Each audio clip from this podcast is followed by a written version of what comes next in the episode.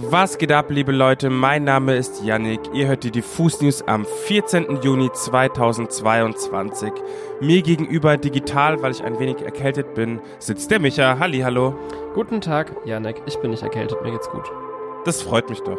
Heute sprechen wir über die Krankheit von Justin Bieber, die Kontroverse um den neuen Lizzo-Song und wir stellen euch Dilla als Newcomerin vor. Außerdem haben wir den Machern vom Pure and Crafted Festival ein paar Fragen zukommen lassen. Let's go!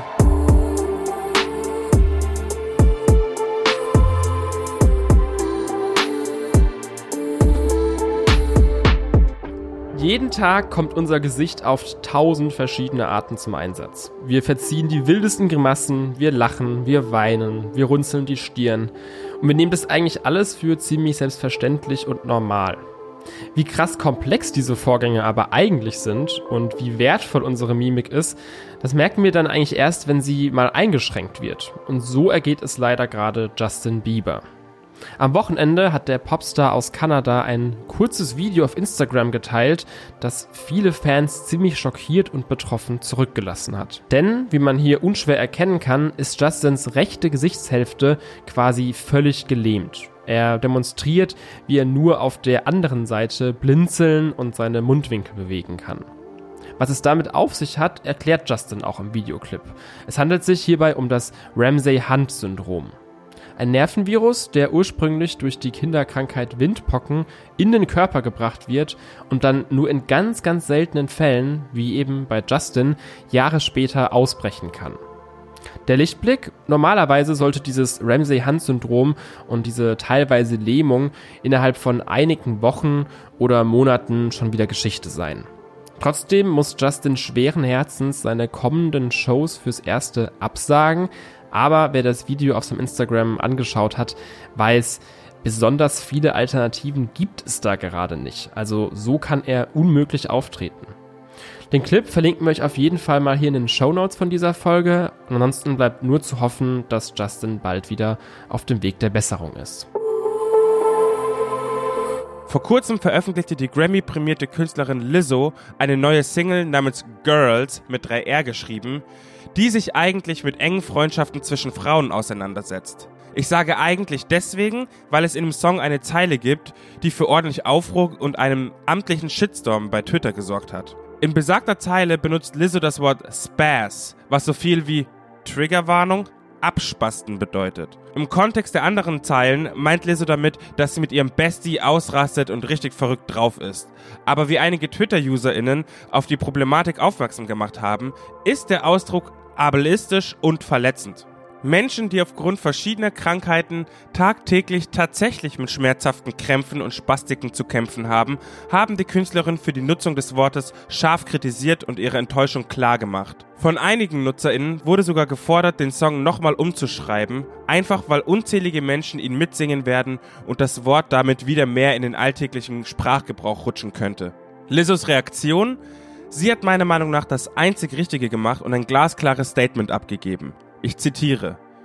Ich wurde darauf aufmerksam gemacht, dass es in meinem Song Girls ein verletzendes Wort gibt. Lasst mich eine Sache ganz klar machen. Ich möchte niemals abwertende Sprache unterstützen. Als eine übergewichtige schwarze Frau in Amerika wurden schon viele schmerzhafte Worte gegen mich verwendet, weswegen ich die Kraft von Worten absolut verstehe. Ob absichtlich oder in meinem Fall unabsichtlich verwendet. Ich bin stolz darauf zu sagen, dass es eine neue Version von Girls mit einer Textänderung gibt. Das ist das Ergebnis davon, dass ich zugehört und dementsprechend gehandelt habe. Als einflussreiche Künstlerin habe ich mich der Änderung verschrieben, auf die ich in der Welt gewartet habe. XOXO Lizzo. Absoluter Queen-Move finde ich, der davon zeugt, dass es auch noch Superstars gibt, die in der Lage sind, ihre eigene Größe und ihr Wirken zu reflektieren und ihr Ego zurückzufahren. Shoutouts an der Stelle. Auf den Dienstag gibt's heute auch mal wieder eine Newcomer-Vorstellung für euch. Und zwar diese Woche mit Dilla. Sie selber sagt in ihrer Bio auf Spotify über sich, klingt billig und auch einfach nicht so gut. Das finde ich zwar hilarious, aber zustimmen würde ich da auf jeden Fall nicht. Erst seit dem letzten Jahr ist Dilla am Start. Trotzdem hören aktuell über 100.000 Menschen jeden Monat ihre Musik und für einen Auftritt auf dem kommenden Splash ist auch schon gesorgt. Da passt sie sehr, sehr gut hin, aber genauso würde ich sie eigentlich auch auf der Love Parade sehen und das wirklich im allerbesten Sinn. Denn der Sound der Newcomerin hat nur seine Wurzeln im Rap. Danach klingt auch noch zum Beispiel die erste EP, die sie mit ihrem Homie Timmy T im letzten Jahr veröffentlicht hat. Aber gerade ihre neueren Sachen bedienen sich dann eher an pumpenden House- und Techno-Beats. So ein bisschen Nullerjahre-Nostalgie, würde ich sagen. Dilla spielt ganz bewusst mit Elementen, die schnell als trashig abgestempelt werden, aber macht es auf eine total coole und selbstbewusste Art und Weise. Das liegt auch daran, dass die Newcomerin schon seit dem zarten Alter von drei Jahren singt und die Erfahrung, die sie dabei inzwischen angesammelt hat, hört man ihren Songs eben einfach an. Mit Unter ihrem Dress ist Dilla übrigens schon ihr erster Mini-Hit gelungen und das auch völlig zu Recht.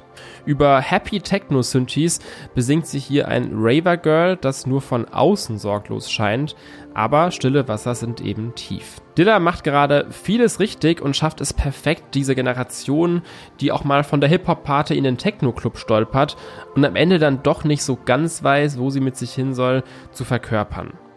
Großer Daumen hoch hier also aus der Diffus-Redaktion. Hört unbedingt mal rein. Mehr Infos zu Dilla findet übrigens auch auf unserer Website. Da haben wir sie als beste neue Künstlerin vorgestellt.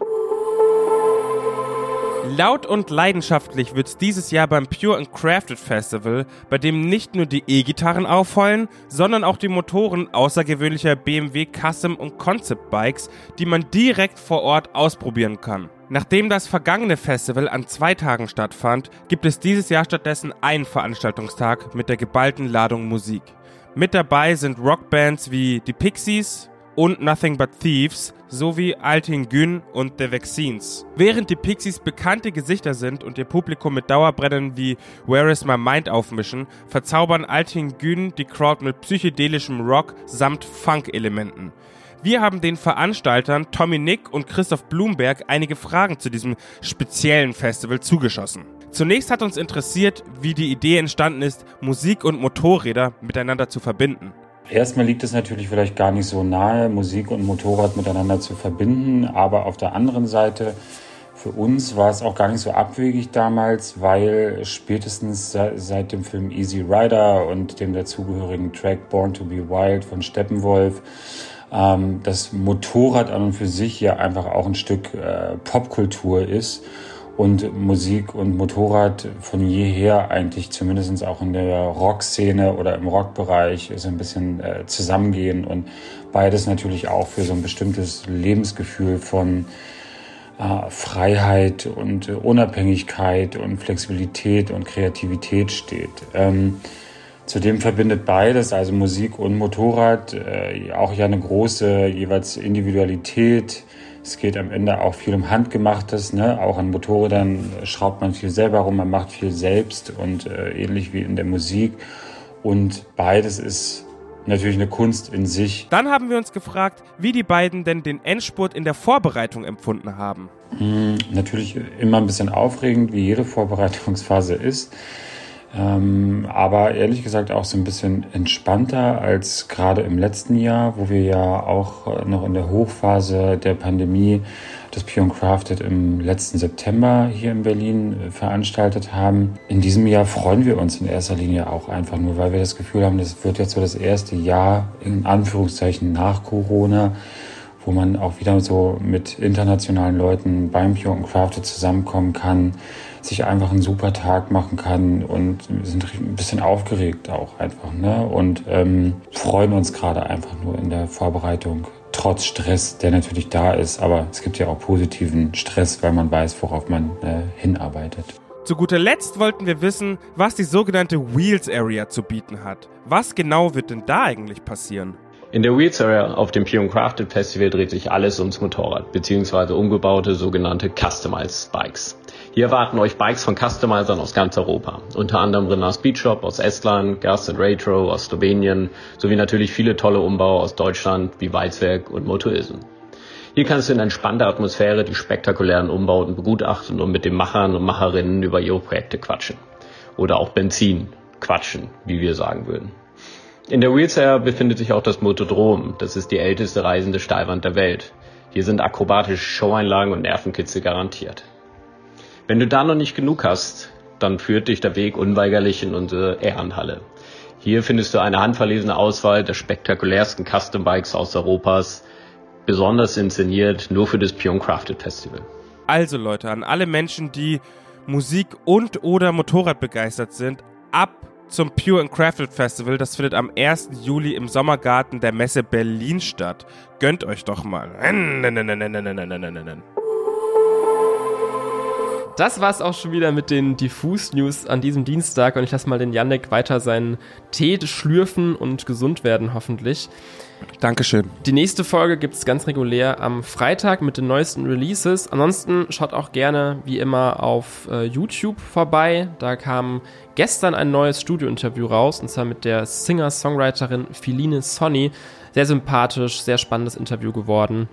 Und ansonsten habt noch eine gute, entspannte Woche. Tschüss, Janek. Tschüss, Micha. Bussi, bussi, bye, bye, bau. Und heute extra Rock on.